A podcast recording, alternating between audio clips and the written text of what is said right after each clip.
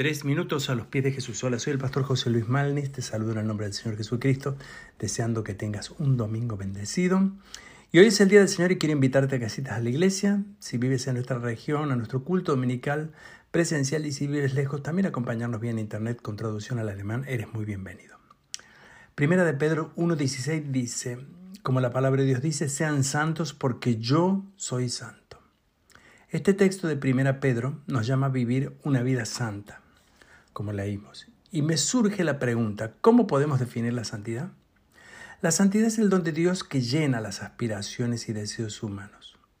Es alcanzar la madurez cristiana que consiste en unirse a Cristo, aprendiendo a vivir como hijos de Dios, con la ayuda del Espíritu Santo, actuando de la manera que le agrada a Dios en toda la peregrinación de nuestra vida.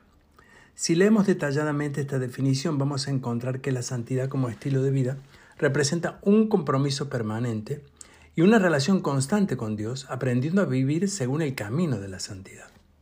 A cambio, experimentaremos la satisfacción en la vida que no encontramos en el mundo vacío y lleno de hipocresía.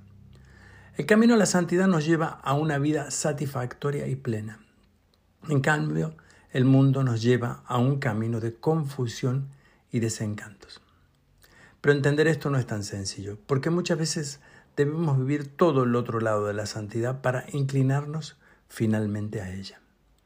Muy pocos son aquellos que optan por la santidad sin haber pasado primeramente por el camino contrario, que va a tener mucho dolor y sufrimiento. Espero que la prédica de este domingo pueda ayudar a todos aquellos que hoy puedan descubrir el valor inmenso del camino de la santidad. Para ejercer la santidad necesitamos, según el texto de Primera de Pedro, ejercer el propio control de la vida, no volviendo a nuestros deseos anteriores. Esto es como una calle de una sola mano, no tiene regreso. Debemos vivir en obediencia, porque este es el motor que nos lleva a un permanente estado de santidad.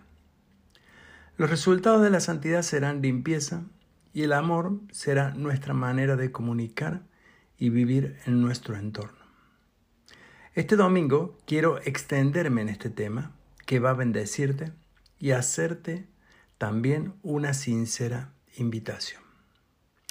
¿Y tú qué piensas de esto? Nos gustaría escuchar tu testimonio y opinión. Los puedes dejar en iglesialatina.com. Que tengas un día muy bendecido.